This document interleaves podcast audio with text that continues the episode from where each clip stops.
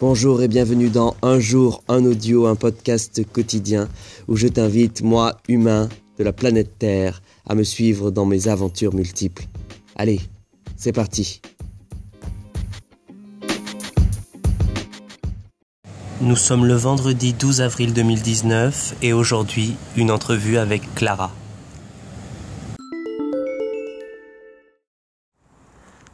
Bonjour Clara. bonjour Gauthier. On s'est déjà dit bonjour, mais on se redit bonjour, c'est très formel. Et nous sommes, alors euh, pour vous expliquer, nous sommes euh, au cimetière du Père Lachaise. Tout à fait. Et c'est à l'initiative de Clara, donc mon invitée d'aujourd'hui. Euh, donc merci d'avoir accepté l'invitation dans le podcast Un jour en audio. De rien, c'est super.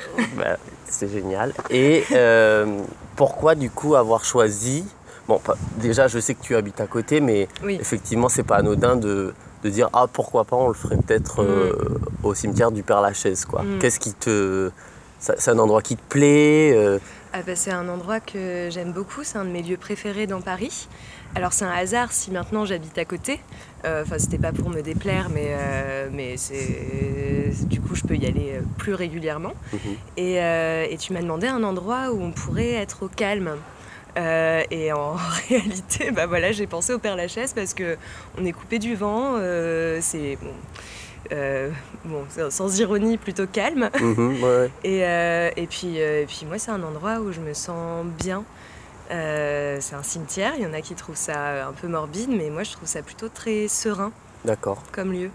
Et du coup, on en parlait avant, mais tu me disais que c'est un lieu que tu as pas mal fréquenté, euh, enfin, que tu connais un peu les allées, tu mm. sais qui est enterré. Oui, parce que un jour j'ai suivi même une visite guidée ici. Mhm. Voilà, donc il y a des euh, touristes qui viennent. Il y, a euh, du tourisme des cimetières. D'accord. Et il y a des touristes qui viennent faire des, visites guidées. Il y a plusieurs guides dans le Père Lachaise. De temps en temps, on les voit passer. D'accord. voilà, je pense qu'ils, je pense qu'ils sont habilités. Hein, mais il y a... D'accord. C'est, oui, c'est vraiment une mm. visite guidée, quoi. C'est pas à la sauvage. Et est-ce qu'il y a une personne qui est enterrée ici que tu aurais aimé rencontrer dans ta vie et que tu n'as pas eu l'occasion? Euh, Il faut choisir. Voilà, il y en a plusieurs. Il y a Simone Signoret, mhm. certainement, avec qui j'aurais bien aimé avoir une, discussion. Euh, il y a. Alors, je ne sais pas si j'aurais aimé rencontrer Oscar Wilde, mais quand même, son travail est, euh, majeur, comme Proust.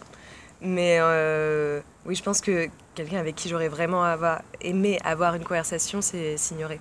Et, pour quelle raison? Parce que, bon, admettons qu'on ne connaisse pas Simone Signoret, pourquoi toi, euh, euh, cette personne-là, t'aurais eu aimé euh, bah, Pour sa place en tant qu'actrice, mhm. déjà sur comment elle, aurait pu vivre son, son, travail, et sa place en tant que femme, dans une époque du cinéma qui n'était pas non plus incroyable pour les femmes. je trouve que c'est vraiment quelqu'un qui a été fort et qui s'est affirmé.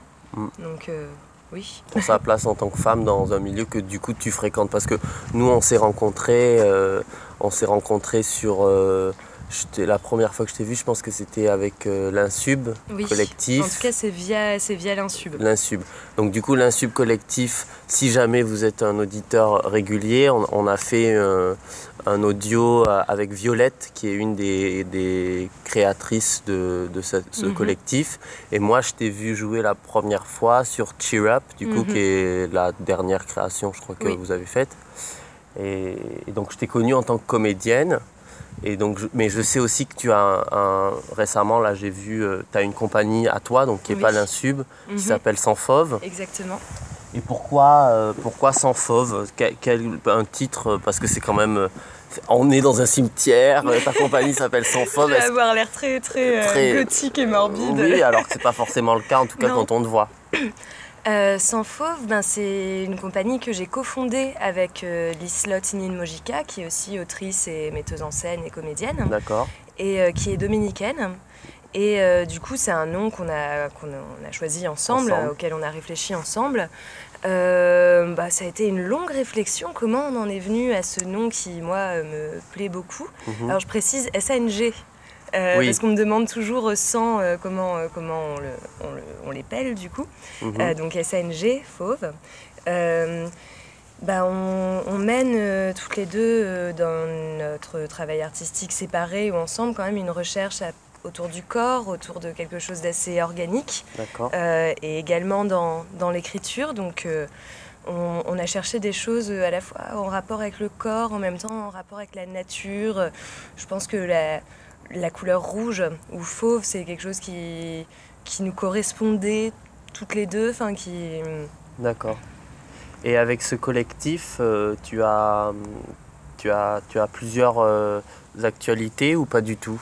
Alors en ce moment, bah, la première c'était hier, mais c'était à Saint-Domingue. Mhm. Euh, elle montre, alors je vais peut-être très mal le prononcer en espagnol, Cienicenta, Cendrillon. Hein, vous avez une version de Cendrillon qu'elle a, qu'elle a écrite. D'accord. donc ça c'est à Saint-Domingue, il y a pas mal d'actualités. Et euh, en, France, euh, parce que Lislotte est repartie travailler à Saint-Domingue, j'ai été la, rejoindre pour travailler à, euh, un moment, mhm. en 2017. Et voilà, là en France, il y a eu des actualités en mars parce que mon texte Mauvaise Herbe a été mis en avant par Alt, auteur, lecteur, théâtre. Mhm. Donc il y a eu plusieurs activités autour, autour de, de, ce travail.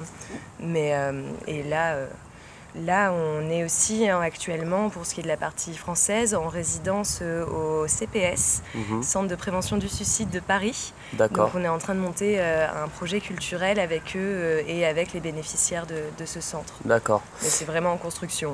Oui, oui, c'est un début. Et du coup, comment on en vient, en tant que, parce que tu es française, mhm. tu n'es pas parisienne, tu viens d'où à la base? je viens de Lille. Viens de Lille Villeneuve d'Ascq, exactement, du nord de la France. superbe. Et après, du coup, tu, es, tu as vécu euh, tu es venu sur Paris quoi, pour les études ou... Euh, oui, euh, j'ai fait une partie de mes études à Arras et de ma formation de comédienne. Après, mhm. j'ai vécu au Québec pendant un an. Et ensuite, je suis venue à Paris pour faire le master professionnel de mise en scène et de dramaturgie titre à la rallonge à Nanterre. À Nanterre. Et à quel moment en fait on, crée en tant que du coup française une, mhm. une compagnie qui se veut franco-dominicaine quoi? C'est quels liens sont faits à mhm. partir de quand bah, Par la rencontre en fait, parce que le côté dominicain, il est euh, l'islotte est dominicaine. Mhm. tu l'as euh, rencontré comment cette bah, fille? À l'intérieur du master justement, mise en scène et dramaturgie. On a eu, euh, voilà, on a travaillé ensemble sur plusieurs projets et on a vraiment eu une voilà, une, euh, une, amitié artistique euh, qui s'est développée. J'ai pas mal joué pour elle. Elle a fait des regards, euh, des collaborations artistiques pour moi. Elle était en France donc à ce moment-là. Elle était en France. Elle a vécu trois ans en France à ce moment-là. Et, et puis est arrivé un moment où elle a dû repartir en, République dominicaine. On avait déjà fondé la compagnie et on voulait enfin voilà faire fonctionner le côté franco-dominicain parce que c'est nos deux identités artistiques mhm. et et voilà, elle a, à un moment, il n'y avait plus de papier. donc elle est repartie, À, Saint-Domingue. Et c'est à ce moment-là que tu as été pour travailler avec elle. Et donc là, donc tu parlais du HALT justement, donc tu as, dit auteur, lecteur, théâtre. Euh, et c'est sur une pièce qui s'appelle Mauvaise Herbe, si j'ai bien compris, qui est une pièce insulaire, donc qui peut nous rappeler mhm. un peu euh, bah, tout le côté dominicain aussi. Pas forcément, j'ai pas l'impression que ce soit vraiment basé, euh, par exemple, à Saint-Domingue ou quoi, mais si, ça l'est. Non, c'est pas basé à Saint-Domingue. En fait, dans le texte, je parle d'une île. D'accord. Et euh, c'est pas vraiment. Euh, enfin géolocalisé. Oui, oui. ce que j'aime beaucoup, c'est que les gens puissent projeter vraiment leur imaginaire sur cette île euh, et euh, bah, par exemple, euh, il y a des gens qui m'ont parlé d'îles danoises. Comme les îles, souvent on voit des polars. Il y en a qui m'ont parlé plutôt d'îles bretonnes. Mhm. Il y en a qui m'ont parlé des Caraïbes ou de la Méditerranée. Mhm. Enfin, D'accord. Et ça me plaît beaucoup que les gens puissent vraiment projeter. C'était une, volonté d'écriture aussi. D'accord. C'est juste insulaire. Voilà. Ça se passe sur une île. C'est important que ce soit sur une île.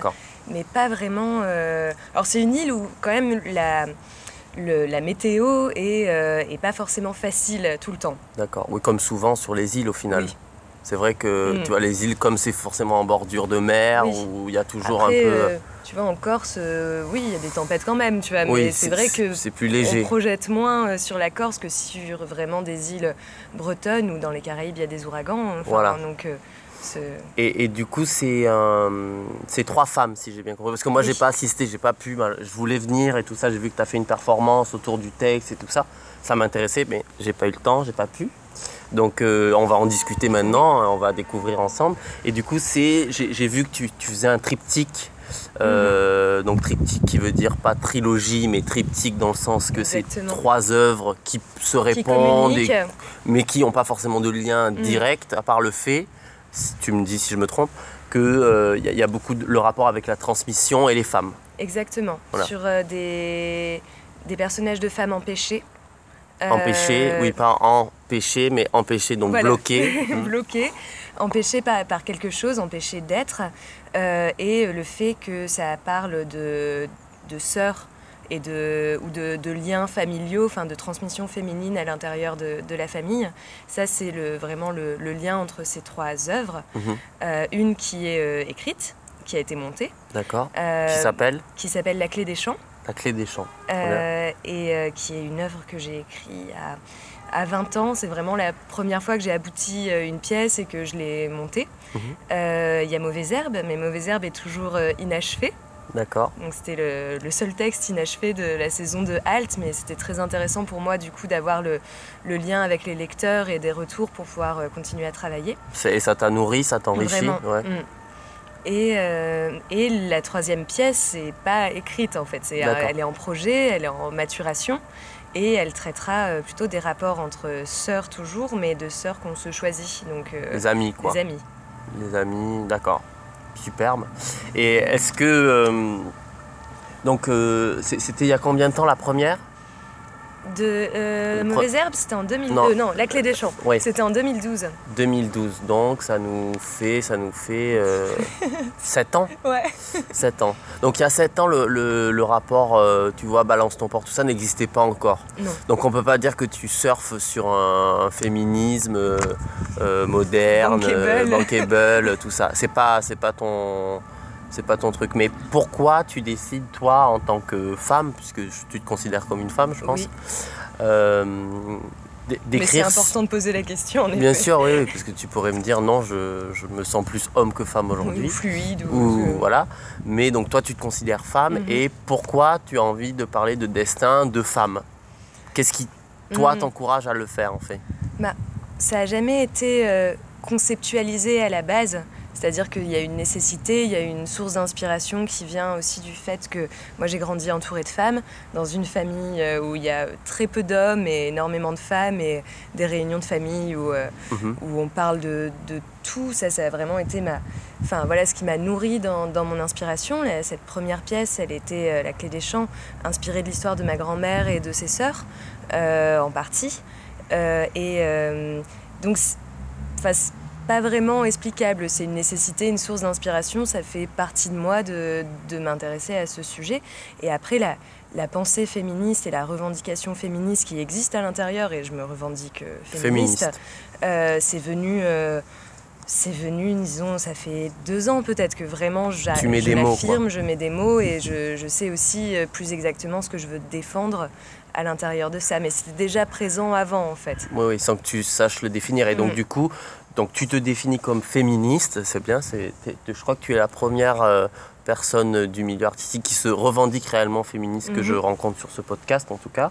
Et, et donc du coup, comment on vit au quotidien et à travers l'art que tu, tu crées ou avec les projets que tu choisis, parce qu'en Mhm. tant que comédienne, tu fais des projets qui sont pas forcément dont tu n'es pas la source.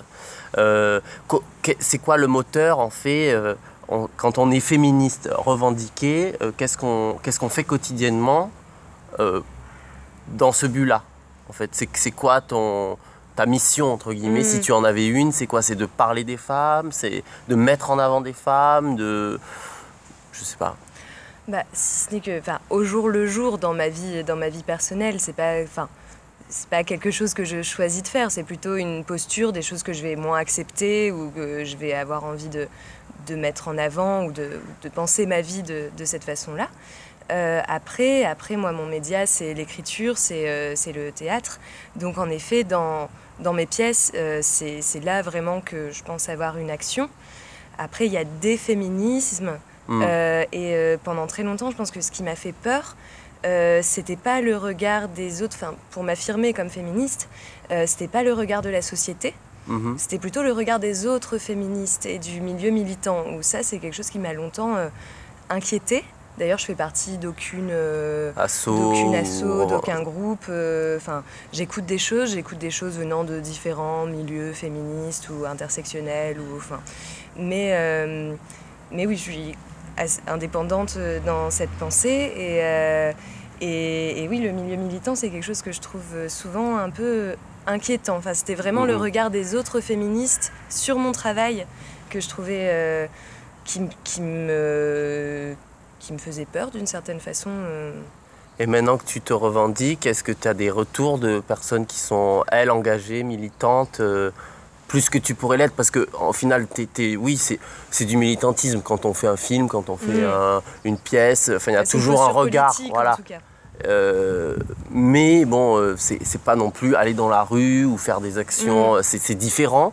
Est-ce que tu as eu des retours de personnes qui étaient engagées? Est-ce que c'est positif ou est-ce que non, tu pas trop de contact Si, je dirais que c'est assez positif, euh, que ça ce qui est très intéressant, c'est justement quand c'est des gens qui ne sont pas forcément de ce milieu-là, ou qui ne se revendiquent pas euh, spécialement, et, euh, et, qui vont y voir quelque chose qui, qui les touche. Par exemple, dans Mauvaises Herbes, euh, il y a toute une scène qui parle des premières règles mhm. d'une façon sans tabou, parce que pour moi, il n'y a pas de, de, raison que ce soit tabou. Les règles, c'est juste humain, naturel. naturel.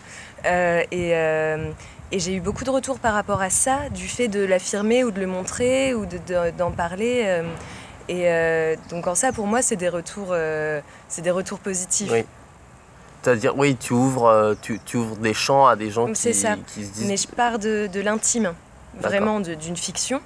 de, de, personnages, voilà, enfin, même s'il y a forcément des inspirations de ci, de là, c'est de la fiction. Et, et j'essaye vraiment de partir à partir de, de, cet intime et en effet de mettre en avant les femmes euh, à travers mon écriture. C'est déjà pour leur donner une place sur le plateau, dans le milieu artistique qui existe, mais il y a toujours des efforts à faire euh, de tous les côtés, encore partout dans la société. C'est des pièces de femmes, quoi. Exactement. tes personnages, tu as des personnages masculins ou pas du tout dans tes pièces? Alors j'ai beaucoup de mal à écrire pour un homme. D'accord. Euh, c'est pas, euh, c'est pas que je ne veux pas, mais de, de de faire parler un homme, en tout cas comme vraiment personnage principal, mhm. c'est, j'en suis pas là dans mon écriture. D'accord. Euh, et euh, donc il y a un peu tout ça, et je, moi les, fictions que j'imagine, elles sont à partir des femmes en effet. Après, je ne suis pas du tout contre un personnage masculin, je ne suis pas contre les hommes. je suis pas... Euh, et, j'ai écrit des textes où, en effet, il y avait des personnages Mais qui sont en second plan qui sont au second plan. Et c'est pas parce que tu le décides, c'est parce que tu n'y arrives pas, c'est ce que tu nous disais. C'est parce que je le pense pas comme ça, dans, dans vraiment dans la nécessité euh, De, de, mon travail, et, euh, et, parce que aussi, euh, pour le moment, je je, je trouve pas la justesse encore là-dedans. Enfin, je, Pour faire parler l'homme, quoi, en fait. Parce que oui, il y a, mm. oui, peut-être un rapport différent au langage ou à la manière de, alors peut-être pas, mais ça vient d'une nécessité aussi d'inspiration, de, quel besoin on a de, faire parler ces personnages, de développer leur histoire. Et pour le moment, euh, ben, voilà, moi c'est des personnages de femmes, j'y suis pas. Bah je comprends. Et est-ce que tu crois, euh, pour changer de sujet, est-ce que tu, enfin pour rester dans le même sujet mais différent, qui parle pas forcément de ton travail, est-ce que tu crois qu'une pièce euh, écrite par un homme, jouée par un homme, par exemple. Je sais pas si tu as vu Claude ou pas Oui, j'ai vu Claude. Est-ce que tu penses, euh, Claude c'est mon seul en scène si jamais, parce que j'en ai jamais parlé, mais euh, bon voilà. Est-ce que tu penses qu'une pièce de l'ordre de Claude, pas forcément Claude, mais peut être... Est-ce qu'un homme qui écrit en tant qu'homme et qui joue en tant qu'homme une pièce peut se revendiquer une pièce féministe ou pas? Oui. Donc d'accord, on est. Donc ça me rassure parce que des fois, tu vois, il y a ce truc, et effectivement, ça vient souvent des milieux qui sont militants, mhm. où on te dit euh, bah, t'es pas noir, tu peux pas parler de la condition noire, t'es pas une femme, donc tu fermes ta gueule, tu peux pas parler de la condition d'être une femme, t'es pas un travailleur euh, du sexe, donc tu parles pas de mhm. travailleur du sexe. Enfin, tu vois, et, après, je trouve que c'est dangereux, en tout cas, euh, dans l'idée où on n'est que des gens qui réfléchissent et qui créent des œuvres et qu'on n'est pas des militants politiques mhm. à proprement parler, qu'on n'est pas... Moi, je me considère pas euh, chercheur, tu vois. Je recherche, j'ai des pistes et tout ça, mais après, je ne serai jamais porte-parole d'une communauté. Mhm. Non, je vais faire une pièce, ça va toucher, pas toucher, et après, les gens partent avec ce petit bagage, et puis ils en font ce qu'ils veulent, tu vois. C'est-à-dire que toi, tu es féministe dans ton, dans quotidien, mais quelqu'un qui voit ta pièce qui n'est pas féministe, peut-être ça va l'éveiller quelque chose, ou mhm. peut-être qu'il va rester sur ses positions, mais au moins tu lui auras montré une pièce de femme. Tu vois ce que je veux dire? Exactement. Bon, ben on est Mm, d'accord. oui. Ouais. Non, mais parce que C'est ça. plutôt cette posture-là que, avant tout, euh, avant tout, c'est c'est pas des textes militants. Avant tout, c'est c'est- Des textes, des quoi. textes. Voilà. Enfin, des textes et puis et puis c'est ce que je disais moi j'ai j'ai vu des choses qui ont parce qu'on parlait des quotas tout ça et moi je, je suis assez mal à l'aise avec ce truc là et je me dis euh, il y, a, il y a des textes écrits par des hommes qui sont qui, qui mettent les femmes euh, qui, donnent des personnages de femmes extraordinaires et qui sont et qui sont beaucoup plus féministes que des textes qui sont écrits par des femmes Mm. tu vois il y a des il y a des textes écrits euh, par des personnes qui se sentent femmes de sexe féminin euh, qui sont complètement machistes et, et qui rabaissent et qui et on n'a pas à le juger. Enfin Mhm. moi je pense qu'on n'a pas à juger la personne qui écrit, c'est qu'elle en a la- le besoin, Mhm. tu vois. Oui, oui. Mm, Donc ouais bon on est d'accord, c'est bien. C'était un petit Non, exposé, je- mais, c'est, oui, je suis, bah, je suis complètement, complètement d'accord. Et, euh, et en effet, c'est, aussi, euh, enfin, comment euh, chacun y entend, y voit ce qui, ce qui peut à l'intérieur de tout ça. Et en effet, on n'est pas des. Alors, il y a des artistes qui sont militants, Ouais. peut-être plus que des pièces féministes. En parlant de mon travail, moi, je dirais c'est des pièces qui abordent la femme quoi, la les femme. femmes. des questions, des questions féministes. Mais euh, et ça, je pense par contre qu'on écrit d'un point de vue genré, enfin qu'on vit, qu'on Ouais, s'exprime artistiquement ou qu'on vit d'un point de vue genré. euh, selon même comment il s'est construit, est-ce que c'est social, est-ce que c'est, enfin, mais euh, mais que chacun chacun est plus ou moins genré et que oui, il y a, il y a des femmes qui vont écrire d'une façon très genrée, ou à l'inverse des hommes avec un point de vue très, une écriture avec un point de vue très masculin, et d'autres artistes milieu, qui sont au milieu, enfin qui. Bien Mm. sûr. Bien sûr, bah, c'est très intéressant en tout cas. Non, mais parce qu'on est un, peu d'accord, donc Mm. c'est- bien. Et puis, je, je pourrais entendre le fait qu'on me dise euh, non, mais il faut être radical, tu vois, parce qu'on entend beaucoup parler aussi de ça euh, actuellement, tu vois, de, de dire on n'a plus le temps, entre guillemets, dans la, la société dans laquelle on vit, Mm. de, de, de ne pas se placer euh, en revendication. Et moi, c'est pas mon point de vue. Je pense qu'il y a des gens qui sont. Bon, c'est le métier. Donc politiquement, euh, tout ça, c'est leur métier de, de faire ça. Et après, je pense qu'il y a des gens qui travaillent à, à créer des, des choses. Quoi. Mm. Oui, Et donc, je pense que c'est ton, ton, ce que tu fais, toi, c'est créer euh, des Mm. pièces et ça parle de femmes. Bon, voilà. Voilà. Pour l'instant, c'est ça. Et moi, de, à côté, intimement, euh, bah, j'ai développé ma pensée féministe euh, dans, dans ma vie. Bien sûr. dans, dans ma façon de, de vivre ma vie. Mais mais il y a aussi eu, sur La Clé des Champs, il y a un personnage euh, qui euh, tombe enceinte euh, et qui veut avorter et qui décide de ne pas avorter. Et à l'époque, j'ai eu vraiment des, des critiques euh, assez violentes où on m'a dit que justement c'était une pièce antiféministe et c'est peut-être ça qui m'a qui m'a fait peur aussi dans ma légitimité de prendre la parole ou de ou euh, justement de me raccrocher à un, un concept euh, militant ou enfin ou politique Mhm. Euh, parce que c'était assez dur parce que c'est pas du tout ce que j'avais euh, voulu défendre. Mhm. C'était un personnage à ce moment T de l'histoire qui fait ce choix-là. Oui. C'était pas du tout une pièce anti-avortement et, je suis euh, Bah. plutôt, euh, plutôt euh, pour euh, la liberté de, Oui, de oui. choix complètement.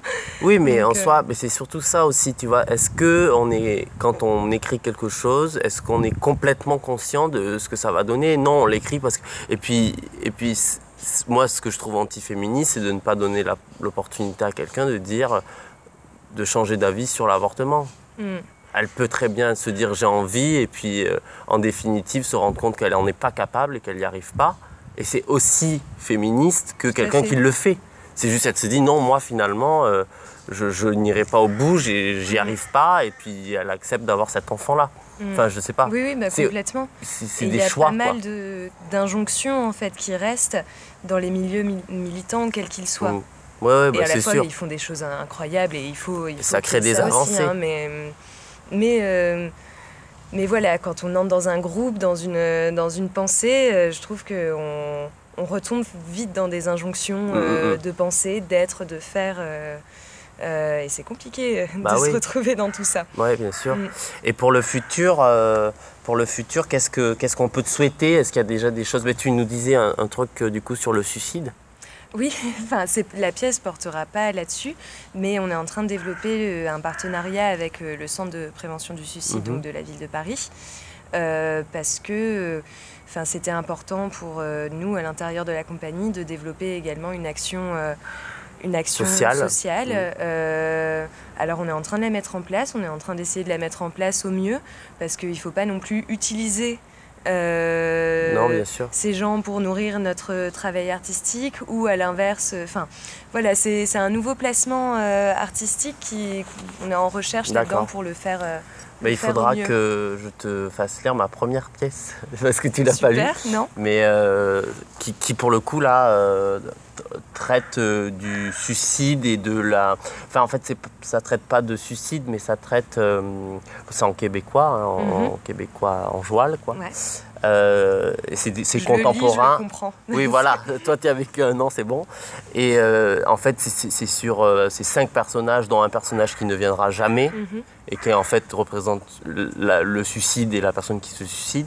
Et en gros, c'est surtout sur le rapport, le lien d'amitié et euh, le lien de non-écoute mhm. dans une amitié. Donc à quel point en fait on peut tous être euh, la pierre qui fait que la personne reste ou qui fait que la personne part sans culpabiliser euh, les gens parce que c'est jamais de ta faute ou mhm. de la faute à l'autre, mais de se dire que avec un peu d'écoute parfois ça peut changer le cours mhm. d'une vie. Euh, donc euh, bah, je, te, je, te, ferai lire ah ça, ou je te la lirai, ou voilà. Mais ça peut être intéressant, mm, je ne savais pas que tu faisais ça. donc c'est aussi l'occasion de découvrir des choses mm. ensemble. Et donc il y a ça, et est-ce qu'il y a d'autres choses qu'on peut te souhaiter, ou est-ce que pour l'instant tu vis au jour le jour? Euh, bah là, je pars sur un nouveau, une nouvelle aventure. alors, ça n'a rien à voir avec Sans Fauve et ça va peut-être ralentir, mais c'est juste pour les mener dans une autre temporalité, les, projets avec Sans Fauve. Euh, j'intègre une compagnie euh, de théâtre masqué. D'accord. Euh, voilà, pour leur prochaine création, tout du moins. Mhm. et, voilà, donc là. donc là, c'est en tant que comédienne. En tant que comédienne.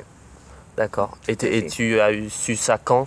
J'ai su ça euh, samedi dernier. D'accord. Et je bah, commence la création lundi. Donc, euh, félicitations. C'est pour, euh, c'est pour un donc du coup théâtre masqué, spectacle qui va se jouer sur Paris ou? Alors on a des dates en juin, mais je ne sais pas encore exactement où. Après on est en tournée, c'est un théâtre itinérant donc dans le sud de la France pendant l'été. Et, et ensuite, l'hiver, c'est en Ile-de-France. D'accord. Alors, plutôt dans les écoles. Euh, pour des rencontres aussi avec, euh, avec des, des publics scolaires. Des publics scolaires. Mais, euh, mais le calendrier est en train de se faire. D'accord. Donc là, pour tes six prochains mois, tu es en mode théâtre masqué. Tout à fait. Et, ça. Euh, et euh, ça va pas être non plus. Euh, enfin, là, la création, ça va être très intense, mais une fois qu'on sera voilà, en, train de jouer le spectacle et puis on aura des moments de, relâche, écrire à côté. Voilà. Donc continuer, enfin voilà, aboutir mauvaise herbe. Ouais. Que tu aimerais monter dans l'idéal ou? Par la suite, oui. Ouais. Oui. Et toujours avec le partenariat dominicain. Oui ça serait bien parce que tu vois de faire des pièces qui peuvent avoir une résonance dans les deux endroits l'idéal ce serait que vous puissiez le jouer euh. bah, l'idée la, proposition de l'Islot dernièrement ce serait de le traduire et que je vienne le, le mettre en scène bah avec des acteurs dominicains. Je prends des cours d'espagnol intensément en ce moment parce que je vais être amenée à retravailler là-bas euh, ce qui est génial mais euh, il faut vraiment que je m'améliore. Oui. Oui de toute façon elle est là si jamais j'imagine elle me traduit quand j'ai quand j'ai travaillé là-bas vraiment l'espagnol j'en ai jamais fait. J'ai essayé d'apprendre un peu avant de partir mais euh, je pars de, rien. Mhm. Euh, et, du coup, elle, euh, avec les acteurs au plateau, ça allait. J'avais un, rôle, un rôle muet, mais aussi pour travailler, ça, allait. Et après, j'ai donné un, stage de mise en scène là-bas, et en étant traduite. Ah oui, bah oui. pour, pour mais là, tu as envie, as envie de t'y intéresser, quoi. Complètement. Bon, bah c'est génial. Et puis, écoute, moi, je pense qu'on a fait un peu le tour de, de ce qu'on est et qu'on s'est rencontrés. Oh, on... Bah, fou, je pense qu'on pourrait parler ah, des heures et Trois heures et demie encore. Mais, c'est pas le problème. Mais, mais ça m'a fait plaisir de te mhm. recevoir. Et je, fais, je sais que tu as écouté, donc je te pose pas la question de si on n'était pas là, euh, qu'est-ce que tu ferais, tout ça. Tu as écouté? J'ai écouté, bah, dans... alors j'ai entendu que dans un des entretiens que j'ai écouté. Ouais. Mm. Donc moi, je vais te poser une autre question que je posais au tout début de mes entrevues. Donc je pense que tu n'as pas eu l'occasion d'écouter les premiers qui sont d'ailleurs euh, très différents et très sympas aussi. Euh, à la fin des entretiens, je demandais toujours de me donner un mot qui te Mhm. définirait là tout de suite dans l'état que tu te ressens. Et ce sera, je te le dis, euh, le thème du podcast que j'enregistrerai demain. D'accord. Le premier mot Mhm. qui te vient à l'esprit, et puis on finira Mhm. sur ce mot. Méandre. Méandre. Eh bien, merci beaucoup Clara d'avoir été l'invitée. Merci Gauthier. Et puis à, à la prochaine. À la prochaine. Voilà. Hop. Nous sommes le vendredi 12 avril 2019, il est 16h19 minutes. Et ceci est la fin de cet audio, mais je vous dis à demain pour de nouvelles aventures autour du thème Les méandres, choisi par mon invité d'aujourd'hui.